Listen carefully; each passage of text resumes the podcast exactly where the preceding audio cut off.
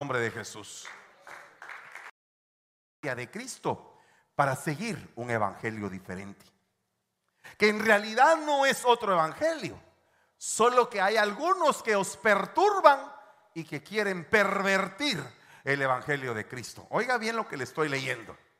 Entonces, la pregunta que yo me hago es, en este momento como cristiano, ¿estaré caminando en el evangelio verdadero? ¿Se me habrá metido algo del falso evangelio? ¿Será que estoy consciente de la gracia de Dios? ¿Será que estoy consciente de su misericordia, de su gran amor? ¿Será que en mi corazón hay un agradecimiento tal que no importa mi vida, sino que importa el Señor en mi vida? ¿O será que yo ya tengo otro evangelio metido en mi corazón? Un evangelio de comodidad, un evangelio de mediocridad, un evangelio religioso, un evangelio de costumbres y de tradiciones, pero sin nada de vida.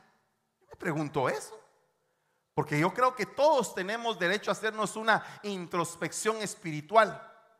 Y una de las, de las bendiciones que el Señor nos ha regalado es que mi pastor un día me dijo, a través de esta prueba he aprendido que como los seres vivientes, tienen ojos por dentro y ojos por fuera, pueden verse interiormente, cosa que nosotros muchas veces no hacemos, vernos interiormente. Nos gusta ver a los demás, nos gusta que los demás nos miren, pero no nos gusta vernos interiormente, confrontarnos y decirnos a nosotros mismos, ¿será que habiendo empezado en el espíritu voy a terminar en la carne?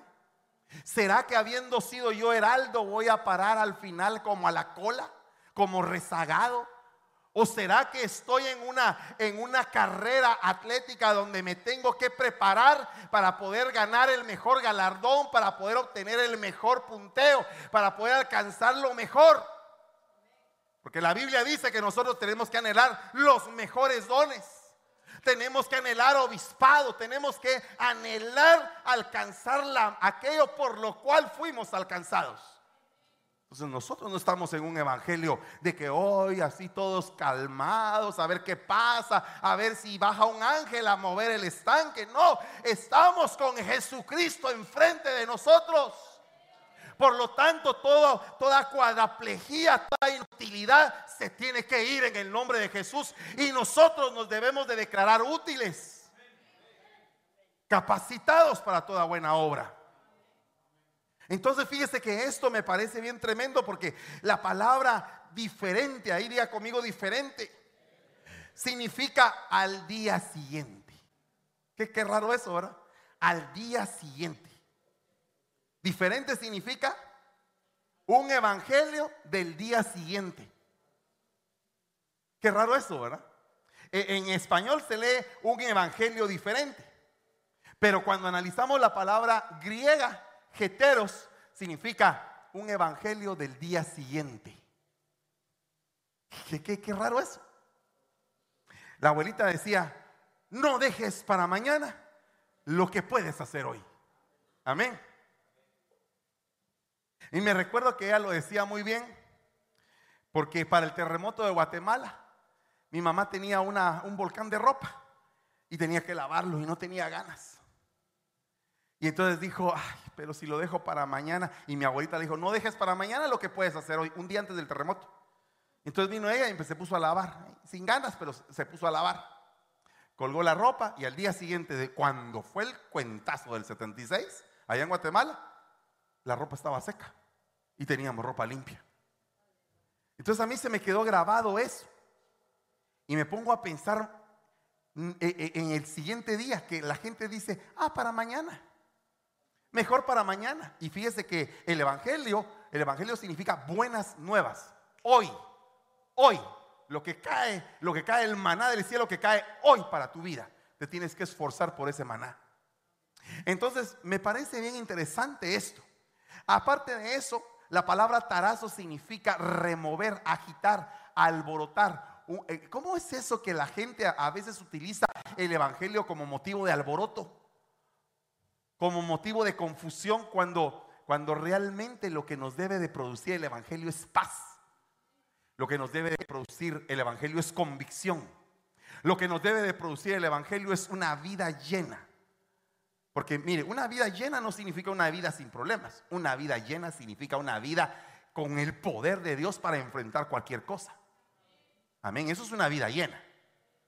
Y la otra palabra, metastrefo, significa voltear, transmutar, corromper, pervertir o transformar. De modo de que el Evangelio hay gente que lo usa para su propia conveniencia.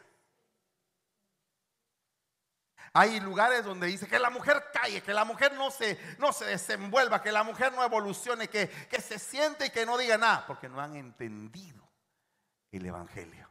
Porque no han visto que María Magdalena daba noticias a los apóstoles de que había visto al, al Cristo resucitado que no se daba cuenta que Marta y María eran personas que querían oír al Cristo cuando llegaba a su casa. No se daban cuenta de que la mujer samaritana se convirtió en una gran evangelista y que definitivamente el Señor ha incluido a la mujer en el ministerio.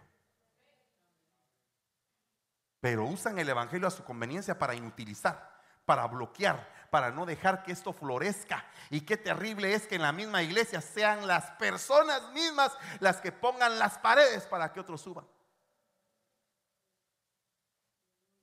Evangelio significa buen mensaje, bueno, anunciar buenas nuevas. O sea que si usted llega a alguien eh, como discipulador a su casa y solo cosas malas le oye, ese no es una persona que va de parte de Dios. Ese va de parte del diablo fingiendo que es de Dios. Un, evangelizador, un discipulador, tiene que ir a llevar paz, seguridad, confianza, fe, amor a la casa que visita. Una persona cuando llega a una casa va a impartir, a dar, a entregar lo que Dios le ha entregado de gracia.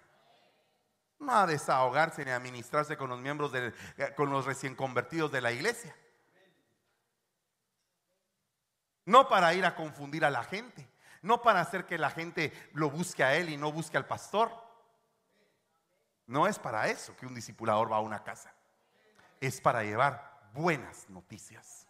Buenas noticias. Jesús te ama. Hay esperanza para ti. Esto que estás pasando lo vas a superar Dios te va a entregar un espíritu de fortaleza para que superes la prueba que estás pasando. Esa prueba no es grande. Tú la estás viendo grande porque no estás viendo a Dios. Pero cuando veas a Dios vas a ver que tu problema es pequeño y que tu problema va a ser resuelto en el nombre de Jesús.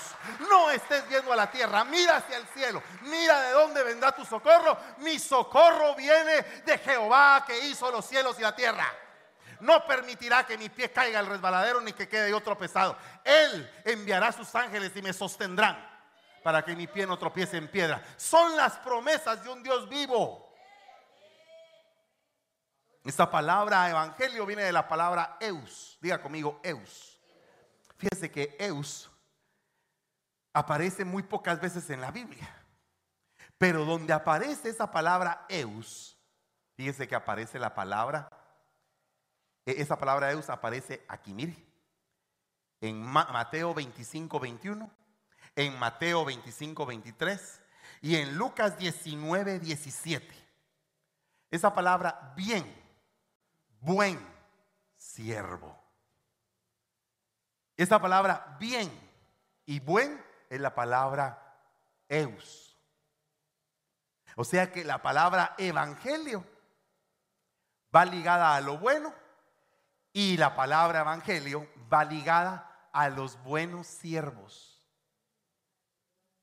Pocas veces aparece la palabra eus. Las veces que aparece, aparece en esos versículos donde aparece bien, buen siervo. En lo poco fuiste fiel, sobre mucho te pondré. Ja, mire, mire qué tremendo. El evangelio va ligado a los siervos. En otra parte donde aparece la palabra bien, esa palabra eus es honra a tu padre y a tu madre, que es el primer mandamiento con promesa, para que te vaya eus, para que te vaya bien. O sea que la palabra eus va ligada a la paternidad, va ligada al servicio, Mire donde aparece la palabra Eus. Porque a los pobres siempre los tendréis con ustedes. Y cuando querráis les podréis hacer Eus. O sea que los que la palabra Eus está ligada a la dádiva, a la ayuda, a la caridad, a, poder alivianar a aquellos que tienen problemas. Fíjense la raíz de la palabra evangelio. La palabra eus, miren dónde aparece también. Si os guardáis de tales cosas, bien haréis. Pasadlo eus. Entonces yo me voy a yo me voy a despedir en esta noche de ustedes diciendo, pásenla eus todos. Pásenla bien. Aprendan a pasar bien su vida. Aprendan a que el clavo se va a desaparecer. Aprendan a que Goliat va a ser derribado. Aprendan a que la tempestad va a ser calmada. Aprendan a que Dios se ha hecho manifiesto en nuestras vidas en un sinfín de oportunidades, hermanos. Ustedes han visto al Señor operar milagrosamente. Y se ha operado antes milagrosamente, ¿por qué no va a operar hoy milagrosamente? Y mañana milagrosamente. Él no cambia, Él permanece, Él permanece fiel a nosotros. Pero tenemos que creer, porque el Señor opera cuando el, el pueblo tiene fe. Pero si el pueblo no tiene fe, también el Señor les dice, hombres de poca fe. Aquí estoy yo, no estén dudando, aquí estoy yo. Porque el Evangelio, dice la palabra de Dios, aparte de ser buenas nuevas, es el poder de Dios. El porque no me avergüenzo del Evangelio, pues es el poder de Dios para salvación. Es el poder que Dios va a usar para que no te vayas al infierno. El Evangelio es la palabra que te va a sacar de las tinieblas. La palabra que va a hacer que haya luz a tus ojos. La palabra que va a hacer que tu entendimiento se abra, que tu corazón se conmueva. Ese es el Evangelio. Tú necesitas salvación. El barco se te estaba hundiendo en la vida. ¿Quieres volver al barco que se estaba hundiendo? Alguien dirá, pero es que desde que vine al Evangelio todo me ha salido mal. Cambia tu mirada dice el Señor, porque yo soy bueno. ¿O será que tu ojo es malo? Empieza a pensar por qué estás diciendo eso. Empieza a pensar en por qué, qué cupo en tu corazón para pensar que te está yendo ahora mal y antes estaba yendo bien. Algo se metió en tu corazoncito. ¿O será que tu sentido de bendición fue cambiado? Gálatas insensatos. ¿Quién los fascinó? Dijo Pablo. ¿Quién, los hechizó? Dicen otras versiones. ¿Quién les metió el gusano en la cabeza para que estén pensando como pensaban antes? Ya van en la carrera final y quieren regresarse al mundo. Están pensando en los pepinos, en las cebollas, en los ajos de Egipto. Pero se les olvidó que tenían lodo hasta la cintura y que sus pies ya no aguantaban de estar haciendo adobes para el faraón. Dios está arrancando las cargas de tu vida.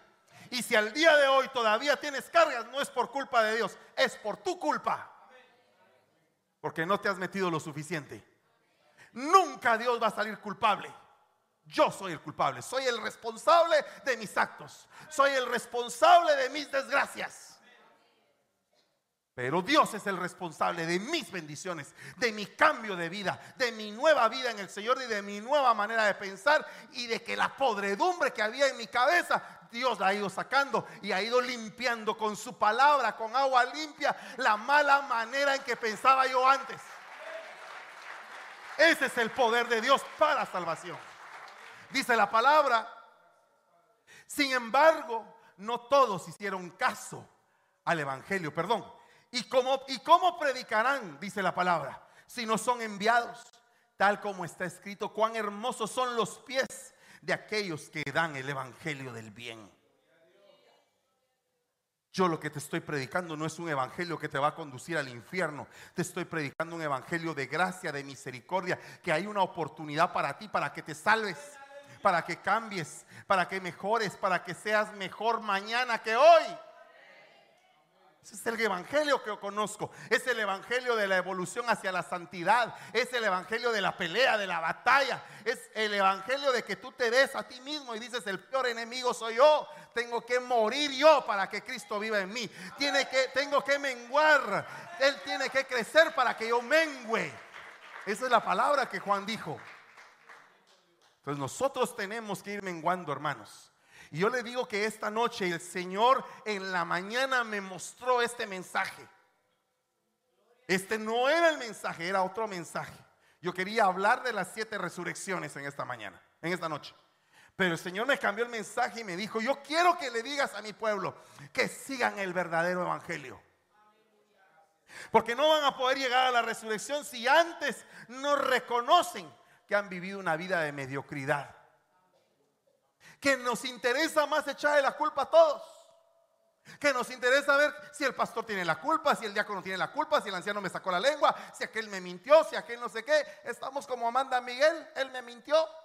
Él me dijo que me amaba y no era verdad. Entonces, no, hermanos, Dios no miente. Es imposible que Dios mienta. Es imposible que Dios no cumpla lo que promete. Pero veamos si en tu corazón no hay rebeldía. Veamos si en tu corazón no hay berrinche, no hay amargura, no hay cólera. ¿Qué es lo que te tiene enojada? ¿Qué es lo que te tiene enojado?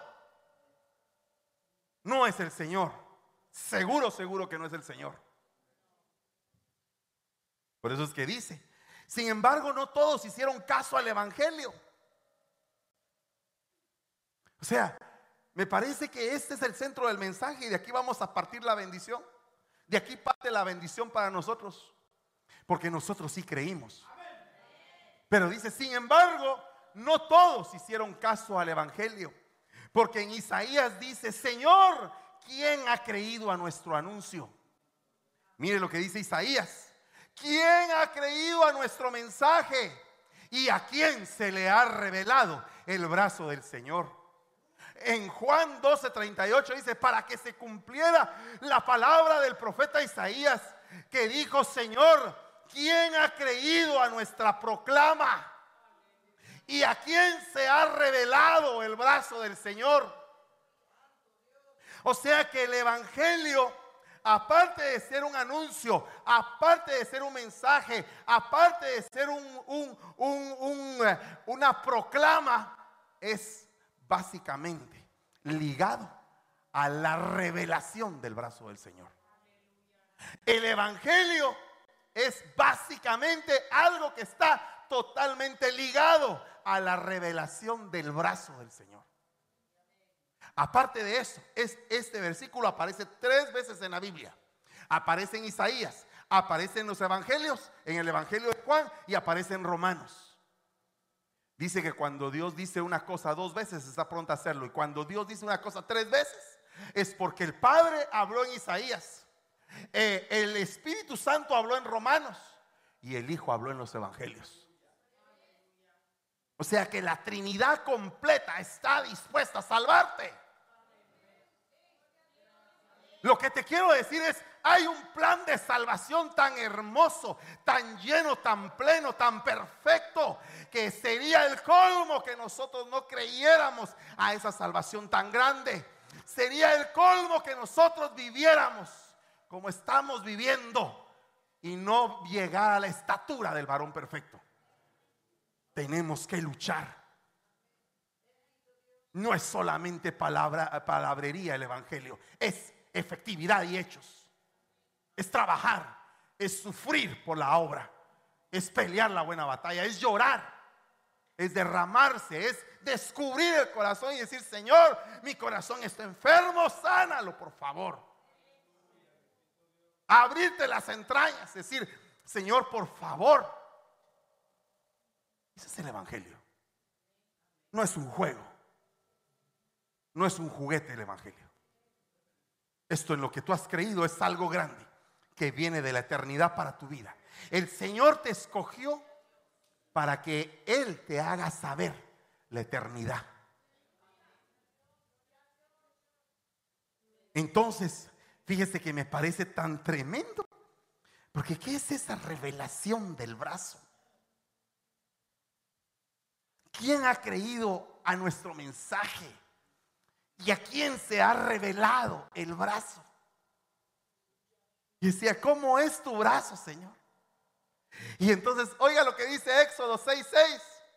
Por tanto, di a los hijos de Israel, yo soy el Señor y os sacaré de debajo de las cargas de los egipcios y los libraré de su esclavitud y os redimiré con brazo extendido y con juicios grandes.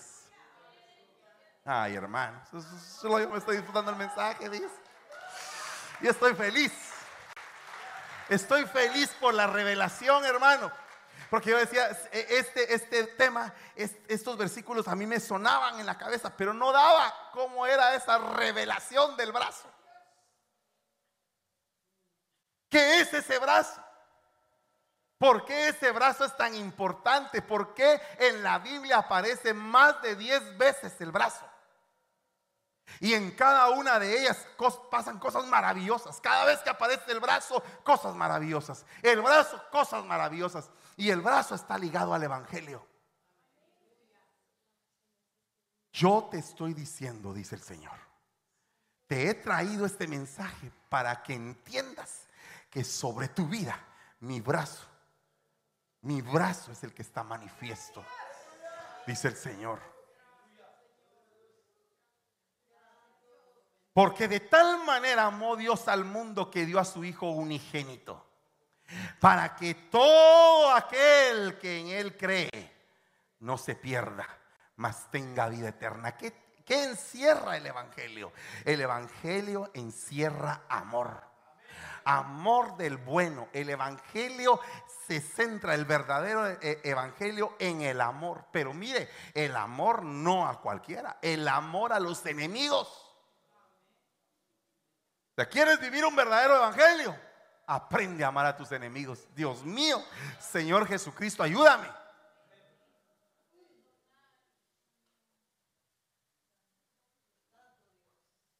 Porque de tal manera amó, de tal manera amó. ¿Y qué tiene que ver esto con el brazo extendido?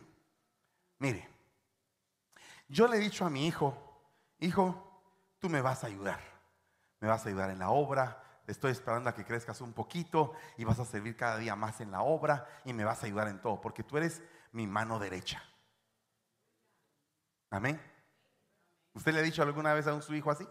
Mis dos hijos son hijos de la mano derecha, así que no, no tengo ningún problema en decir que tengo dos a la mano derecha. Amén. Pero si quieren la doble bendición, también de la izquierda, porque Benjamín tenía las dos la de la izquierda y la derecha, pues es que todos los benjaminitas eran ambidiestros. Entonces a veces estarán de este lado y a veces de este otro, depende si quieren la vida o las riquezas. Amén. Porque dice la Biblia que en tu izquierda habiten las riquezas y en, la, y en tu derecha la vida de Dios, el Zoe. Entonces cada vez que se bendice, se bendice con la vida. Pero también si quieren la bendición de la izquierda, también reciban riquezas en el nombre de Jesús. Pero el punto es que el brazo extendido de Dios es Jesús. Amén. El brazo extendido del Padre es el Hijo. Porque es la, diestra de Dios. Mire, se lo voy a leer acá. Mire, mire lo que dice. Pero Esteban, lleno del Espíritu Santo y fijo los ojos en el cielo, vio la gloria de Dios y Jesús de pie a la derecha del Padre. A la derecha. Pero mire, ¿sabe qué es lo que pasa? Que aquí es algo tremendo porque Jesús ya había terminado su obra en la cruz.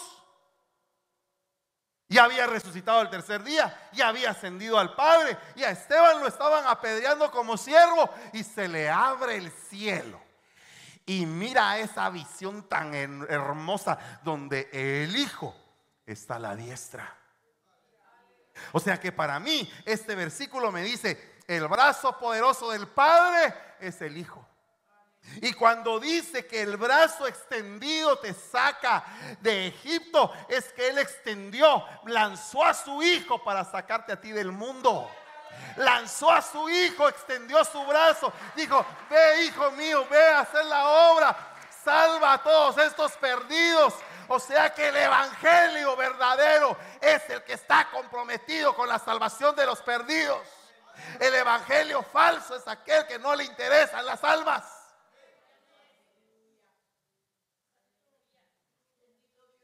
Amén.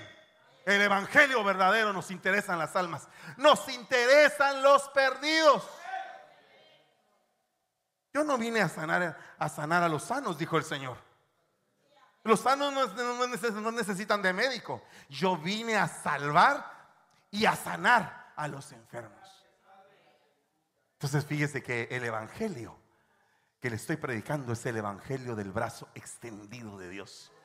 Que se metió a sacar al pueblo de Egipto, al pueblo del mundo, y lo llevó a la tierra de Canaán. Yo te estoy diciendo y declarando en tu vida que tú ya no puedes estar haciendo cosas del mundo. Tenemos que desarraigarnos todo lo que es del mundo para ir a conquistar Canaán. Qué triste es que muchos estaban antes re bien con el Señor y ahora están re mal con el Señor. Alejados y todo, porque algún hermano les hizo algo malo. Desperdició el amor de Dios por un hermano que se portó re mal y porque andaba en sus delitos y pecados. No, hermano, su salvación no es tan barata. Es la sangre de Cristo. Es una salvación muy grande. ¿Cuántos dicen amén a eso? Entonces mire lo que dice acá. Después que Juan había sido encarcelado, Jesús vino a Galilea proclamando el Evangelio de Dios y diciendo el tiempo se ha cumplido y el reino de Dios se ha acercado. Arrepentidos y creed en el Evangelio. Crean en el anuncio que les traigo, hombre, créanlo. Oiga, que no se vuelva esto una llamarada de tuzas. La llamarada de tuzas, por si usted no sabe, la tuza es lo que queda del elote que lo secan. Entonces sirve para hacer llama, para hacer fuego, pero no tarda mucho. Entonces, solo así ya se acabó. No, no, no, no. Aquí no, no, tenemos que ser llamaradas de tusas, porque el fuego del Espíritu tiene que permanecer siempre en nosotros. Mire, hay personas, es que fíjese que mi marido no me da permiso. usted reduce el Evangelio a un pobre humanito. Y usted que dice que puede dar la vida por el Señor y que usted, ah, que eh, cuando ve esas películas del Coliseo romano que aquellos están cantando en el Coliseo y los leones se los devoran, y usted diría, yo podría estar por ti, mi Señor, ahí. Y, y tu suegra te detiene para no creer. Y ya que porque un hermano te, te quedó mal, ya no vienes a la iglesia. Que porque un hermano no, no te dio ray que porque no pasó en tu casa. Ay, sí, el hermanito me quedó mal, yo pero es que no voy a esa iglesia porque ahí todo el mundo queda mal. o sea que usted iba por el ray. Hombre, el Evangelio no es eso. El Evangelio no es eso. El Evangelio es cosa tremenda. Mire, y depende del tamaño del sapo, así es la pedrada. Yo, yo amo a mis hijos, hermano. mis hijos me vuelven loco. Y entonces, en algún momento, si yo pienso que alguien les quiere hacer daño, y, verde y todo lo demás, hermano. Y entonces yo he tenido que llegar a entender, Señor, pero, pero ¿qué pasa, Padre? Yo no he evolucionado en eso. En cambio, Gigi Ávila, mire lo que le pasó. Y el hombre nítido, hermano. Ah, Cosa tremenda. A cada quien su prueba. A cada quien su prueba, de acuerdo a su tamaño. Pero eso significa que en el tamaño donde estás, las pruebas las tienes que vencer. En el tamaño donde yo estoy, las pruebas las tengo que vencer. Amén. Ese es el brazo extendido de Dios. El brazo extendido de Dios es que te estás perdiendo, que estás que ya no aguantas y, viene el Señor y ah, te agarra y ah, te saca. Pero te saca con una fuerza y te pone en un lugar seguro. Tú nunca has visto que tal vez tu hijo se va a caer y tú le pegas un jalón. ¿Verdad? Y, aquel día se va y lo agarras. Ese es el brazo extendido de Dios. Eso fue lo que vino a hacer Jesucristo, a pegarte un jalón y ¡ah! sacarte de las garras del enemigo. En el nombre de Jesús.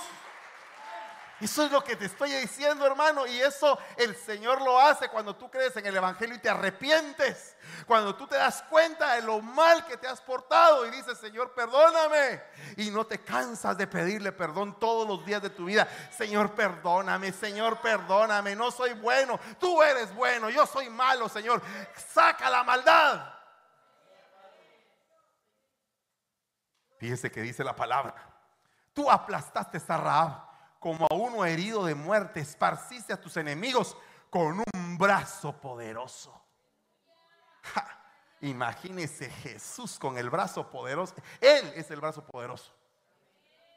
Pues para que sepáis que el Hijo del Hombre tiene autoridad en la tierra para, para perdonar pecados.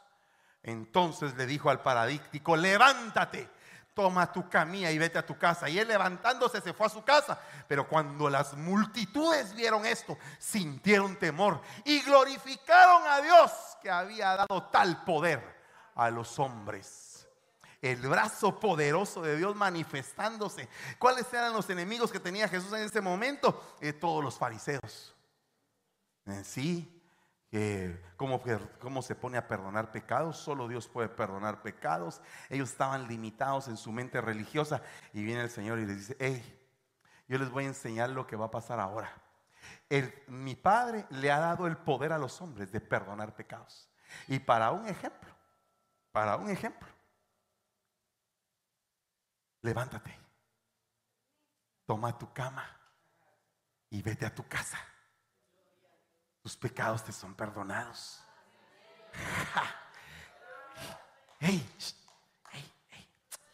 Un secreto, algo así. Pecaste. Veniste hoy en pecado. A ti te, da, te está hablando el Señor. Te está diciendo, hey, toma esa tu camilla y ese tu dolor que tienes por haber pecado. Yo te perdono. Tengo el poder para hacerlo, dice el Señor levántate y vete a tu casa en paz. Hey, ¿alguno venía con un pecado así feo?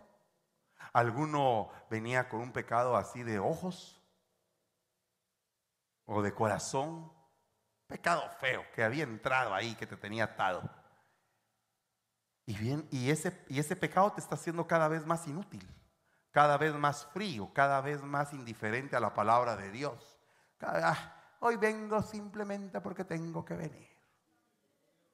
Porque me toca servir, por eso venga. ¿Tú crees que, tú crees que esas, e, esas palabras Dios no las ha oído? Ah, pero cuando toca servir en el restaurante a una persona importante, eh, las copas y las manteles y mucho gusto, porque ahí va el tip. Ahí sí va el tip. Ah, eso sí, porque eso sí me interesa, porque eh, es mi presupuesto. ¿Cómo que, mi presupuesto? Y al dueño del oro y la plata, ah, voy a ir a la iglesia porque tengo que servir hoy. Te estás volviendo inútil, paralítico. Y si ya tienes alguna parálisis, el Señor te dice hoy, hey, te estoy perdonando. Te estoy perdonando.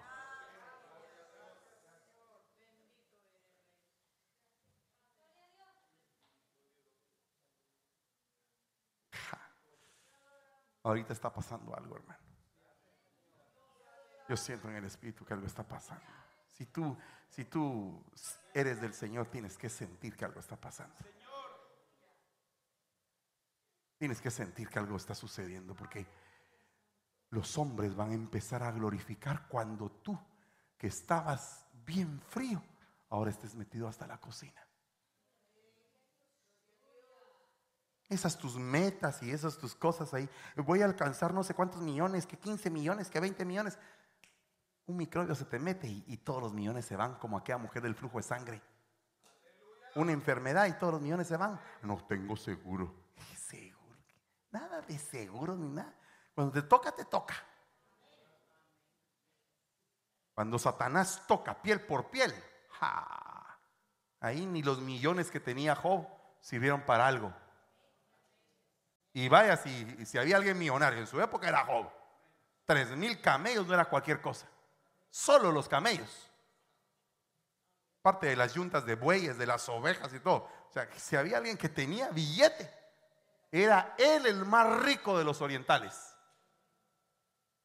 Imagino que la tienda, la casa de campaña de Job ha de haber sido una casa, pero un montón de jarros y cosas impresionantes, alfombras de todo tipo y una cosa lujosa en su tiempo. No te sirve de nada. Tú necesitas el perdón de Dios. De nada te sirve nada de lo que hagas. De nada. Me meteré debajo de la tierra, ahí estás tú arriba de la tierra, ahí estás tú. Subir al cielo, ahí estás tú. Todos lados estás. Yo no me puedo esconder de ti. Tú me has rodeado. Tú me amas, quieres sanarme. Yo soy el que me rehuso a sanar. tú no te rehuses a sanar. Sanémonos el día de hoy. Digámosle al Señor, todavía las áreas que están enfermas, sánalas en tu nombre. Él tiene autoridad. Y ese es el brazo poderoso de Dios. ¿Cuántos quieren recibir el brazo poderoso de Dios? Entonces, en el nombre de Jesús, por la autoridad de ese brazo poderoso del Señor, sé sano, sé perdonado de tus pecados. En el nombre de Jesús.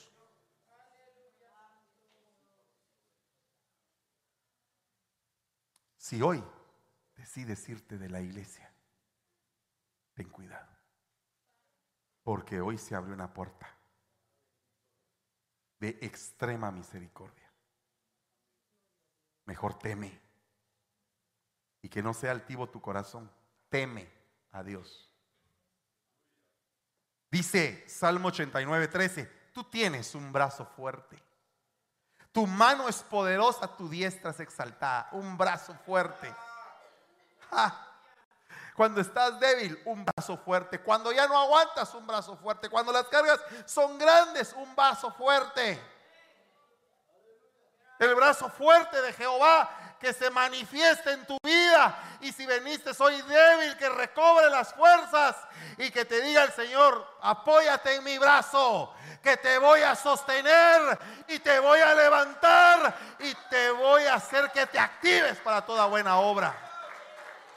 El brazo fuerte del Señor representa otra verdad del Evangelio. El verdadero Evangelio es el que restaura. Habiendo dicho esto, gritó con fuerte voz, Lázaro, ven fuera. Y el que había muerto salió, los pies y las manos atados con vendas y el rostro envuelto en un sudario. Jesús les dijo, desatadlo, desátenlo y déjenlo ir. Desátenlo. Ya resucitó. Ya nada de ataduras. ¿Qué te ata? ¿Qué te ata? ¿Por qué no ahora sueltas el celular? Y dices, Señor, voy a hacer un ayuno de celular. Tú sabes que eso ha sido en mucho la pérdida de tu tiempo. Tú sabes que gastas una cantidad de tiempo viendo el celular, cosas que ni para qué. Y tu vida espiritual se está viniendo abajo. Se está viniendo abajo, se está viniendo abajo. A tal punto que a algunos los ha matado el celular. Venían a la iglesia, servían y empezaron a ver cosas indebidas en el celular. Haciéndose pedazos su mente y su corazón. Hasta que llegó un punto en que se empezaron a enfriar, a enfriar, a enfriar, a enfriar, a enfriar, a enfriar. empezaron a morirse. Entonces vienen a la iglesia por ver a los hermanos. ¿Qué tal estás? Que no sé qué. Por mandarse textos. Pero no por una comunión con Dios genuina y verdadera.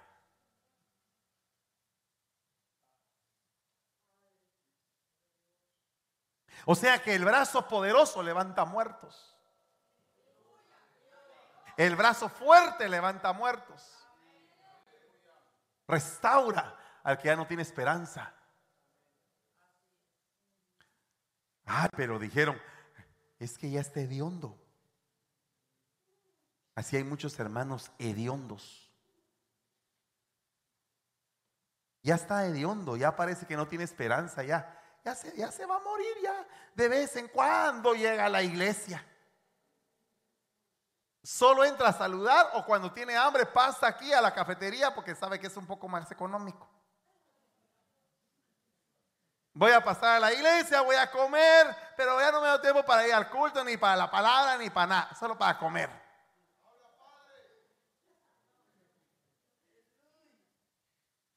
Está muerto, está hediondo. Tiene cuatro días. Y el Señor viene y dice, hey, Quiten la piedra. Quiten los estorbos. Voy a hablar.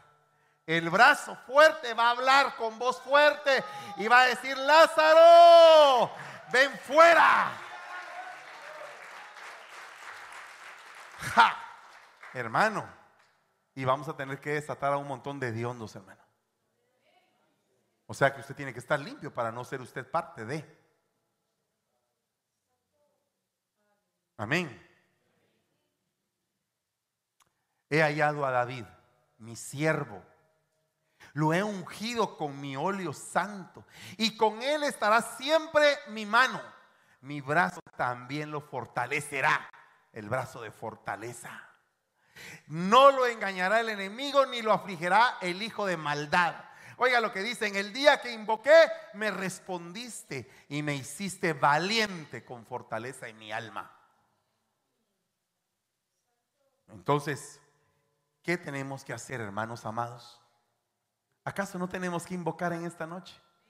¿Acaso no dice el que invoque el nombre del Señor será salvo? Entonces, ¿qué tenemos que hacer?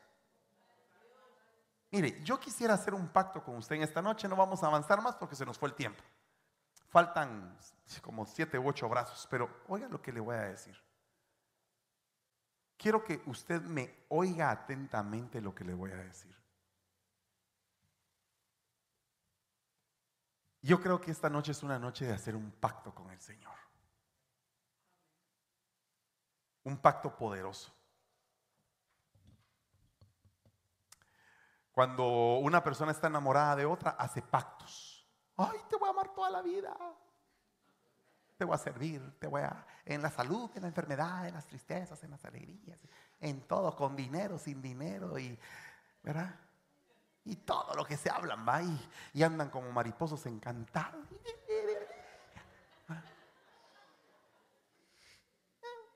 Gloria a Dios. Gloria a Dios por la felicidad, ¿no? ¿Verdad? Te confunden la noche con los días se descubre lo bella que es la vida. Estar enamorado es, ¿verdad? Pero entonces, imagínese usted. Y esta noche el Señor le dice, ¿por qué no te enamoras de mí? ¿Qué te hace falta? ¿Qué, te, qué no te he dado? ¿Por qué no te enamoras de mí? La pregunta es, ¿por qué no te enamoras?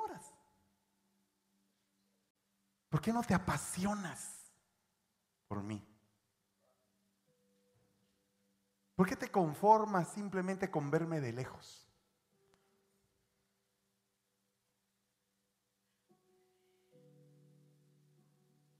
¿Por qué no vienes y, y te acercas? Y me dices, oh amado de mi alma.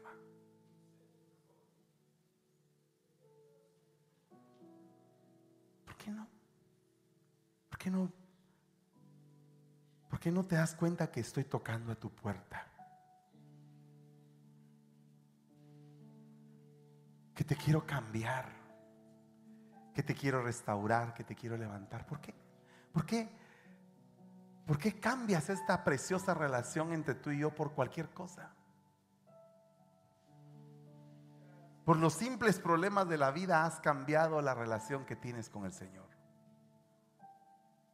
Te justificas, haces berrinche, dices, pero es que tiene la culpa aquel, tiene la culpa aquel, tiene la culpa, todo el mundo tiene la culpa. Pero el Señor dice, yo te salvé a ti. Y mi compromiso es contigo y tu compromiso es conmigo.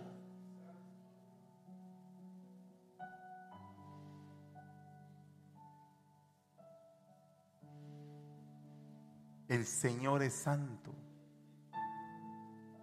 Viene por una iglesia santa.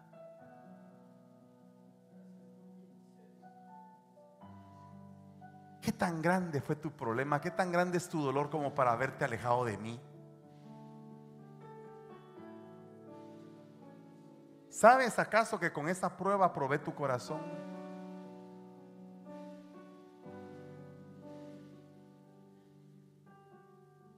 Esa prueba que pasaste, esa prueba que te dolió,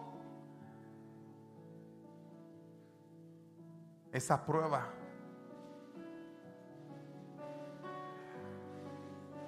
es como esa herida que rehúsa a sanar.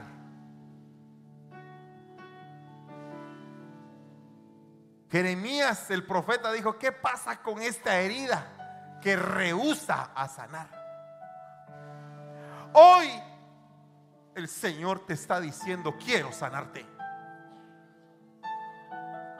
Quiero sanarte de esta herida. Quiero sanarte. Ven, dice el Señor, quiero sanarte de esta herida.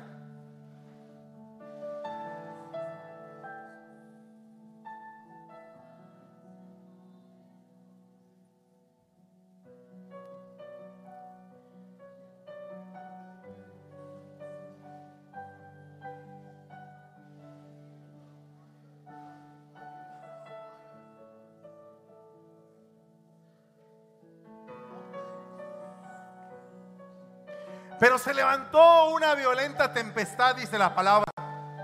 Y las olas se lanzaban sobre la barca de tal manera que se estaba hundiendo. Y estaba en la popa durmiendo sobre un cabezal y entonces le despertaron y le dijeron, maestro, no te importa que perecemos. Y levantándose con gran autoridad reprendió al viento y dijo al mar, cálmate sosiégate. Y el viento cesó y sobrevino una gran calma. Entonces les dijo, ¿por qué estáis amedrentados? ¿Cómo es que no tenéis fe? Y se llenaron de gran temor y decían unos a otros, ¿quién pues es este que aún el viento y el mar le obedecen?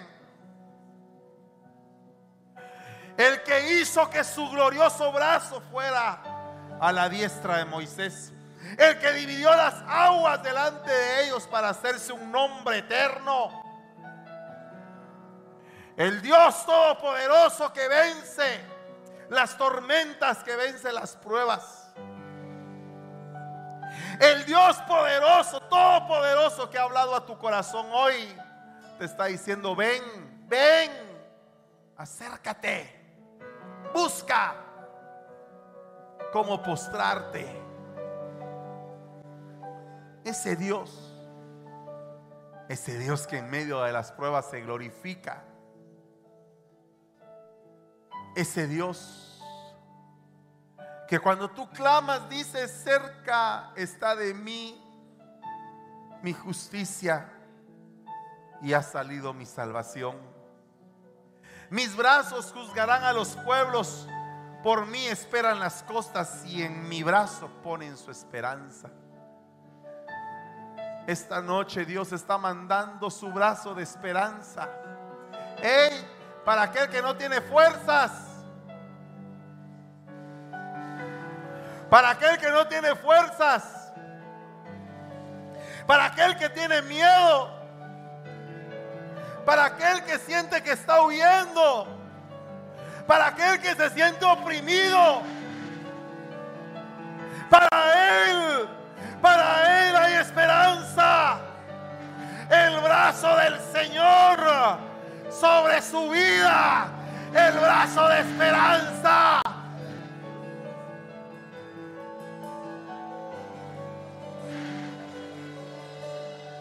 Mirad mi siervo Mirad a quien he escogido, dice el Señor. Mi amado, en quien se agrada mi alma. Sobre él pondré mi espíritu y a las naciones proclamará justicia. Oiga lo que dice la palabra. No contenderá ni gritará, ni habrá quien en las calles oiga su voz que hay alguien que está aceptando al Señor Jesucristo. Gloria a Dios. Condúcela al plan de salvación. Pero quiero enfatizar en esto, pueblo. Esto es lo profético de esta noche. No quebrará la caña cascada. Tú que te sientes quebrado, que te sientes que tal vez perdiste la esperanza. El Señor te está diciendo hoy, no te voy a quebrar. Te voy a regenerar. Y te vas a volver a levantar. Porque hay esperanza para el árbol cuando cae.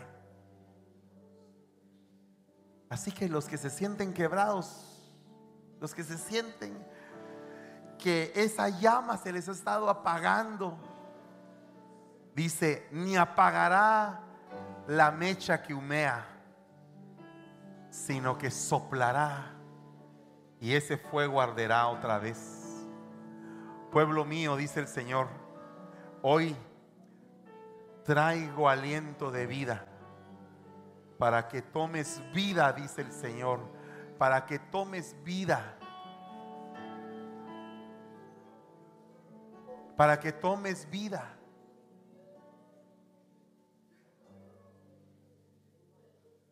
Dile al Señor, sopla en mí.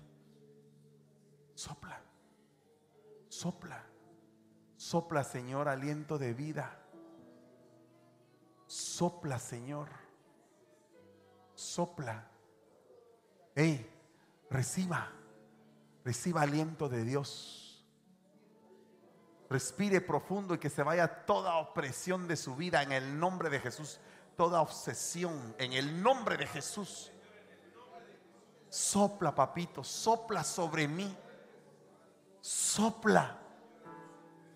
Sopla. Hijos, reciban. Reciban. Reciban aliento de vida. Reciban aliento de vida. Reciban aliento del Señor. En el nombre de Jesús. En el nombre de Jesús. Brazo de Dios. Brazo extendido sobre ustedes. Brazo de Dios. Brazo de Dios. Brazo poderoso. Brazo fuerte. Brazo de fortaleza brazo de santidad, brazo de gobierno, brazo de esperanza, brazo de salvación, brazo glorioso.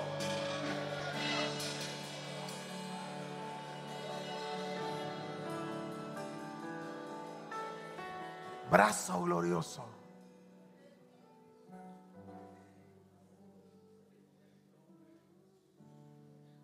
Levanta tu manita y dile, tómame, Señor. Tómame y condúceme hacia los delicados pastos. Tómame. En el nombre de Jesús, que el Señor te dé un canto en el nombre de Jesús, que manifieste esto. En el nombre de Jesús, en el nombre de Jesús, que seas habilitada con fuego del Espíritu. En el nombre de Jesús. Que este tiempo sea un tiempo profético para tu vida, sin precedentes. En el nombre de Jesús. En el nombre de Jesús. En el nombre poderoso de Jesús. Hoy que seas activado. Que hoy sea una marca para tu vida de todo lo que puedes hacer para el Señor. Que no sea tu corazón apocado ni amedrentado, sino que tu corazón sea el de un valiente, el de un guerrero. El de un guerrero. En el nombre de Jesús. En el nombre de Jesús. Si usted quiere recibir esta unción, levante bien sus manos al cielo y diga, yo estoy dispuesto. Que haya una actitud, hermanos amados, que haya una actitud. Que haya una actitud de necesidad, de anhelo. Que haya el deseo de alcanzarlo. Que haya el deseo de alcanzarlo. Que nadie se quede atrás. Que el pueblo de Dios se levante. Que se genere en esta iglesia un mismo sentir.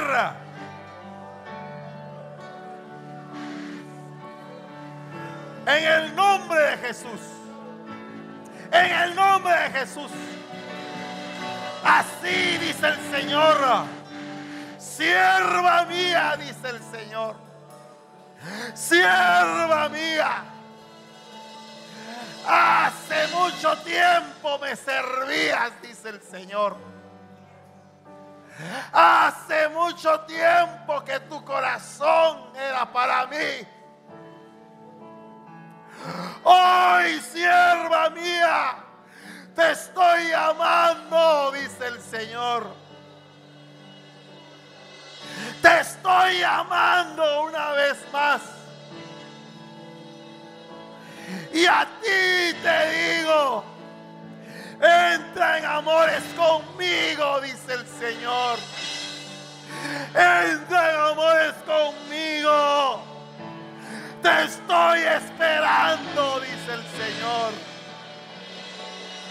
Te he dado tiempo. Ya llegó el momento. Y te pregunto, ¿qué le vas a heredar a tus hijos? ¿Qué le vas a entregar a tus hijos? Tú que te has esforzado por la educación, que te preocupas por la educación, dice el Señor. Hoy te estoy diciendo, quiero que me des a tus hijos. Quiero que me los des, dice el Señor. Son míos. Yo te los di. Dámelos, dice el Señor. Entrégamelos.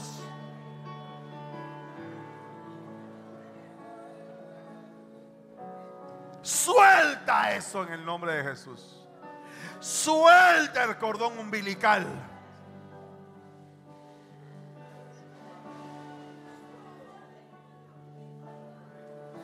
En el nombre de Jesús.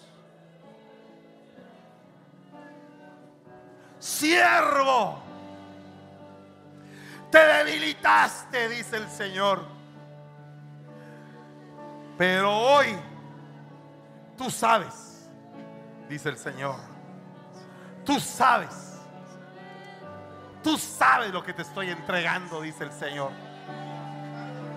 Tómalo. Hoy dice el Señor, estoy delante de ti como un águila que está inquietando su nidada.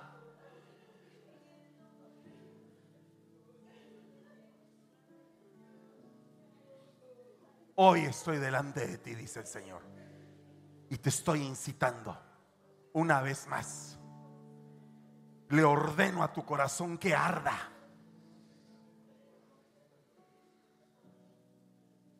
Le ordeno a tu corazón que arda en este momento. Así dice el Señor. Fuera todo dolor de tu cuerpo. Fuera todo dolor de tu cuerpo. En el nombre de Jesús. Fuera todo dolor de tu cuerpo.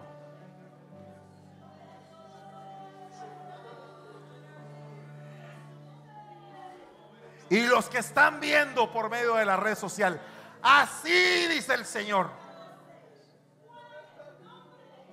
Reciban mi brazo extendido sobre sus vidas.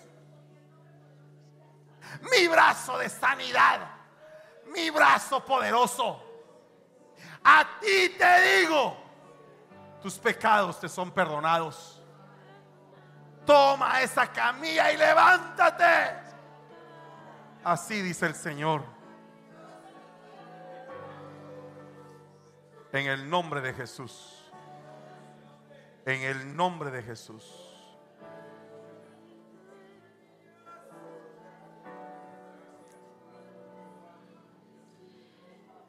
Es tu brazo poderoso Él que me ha rescatado y me ha levantado. Es tu brazo poderoso Él que me ha perdonado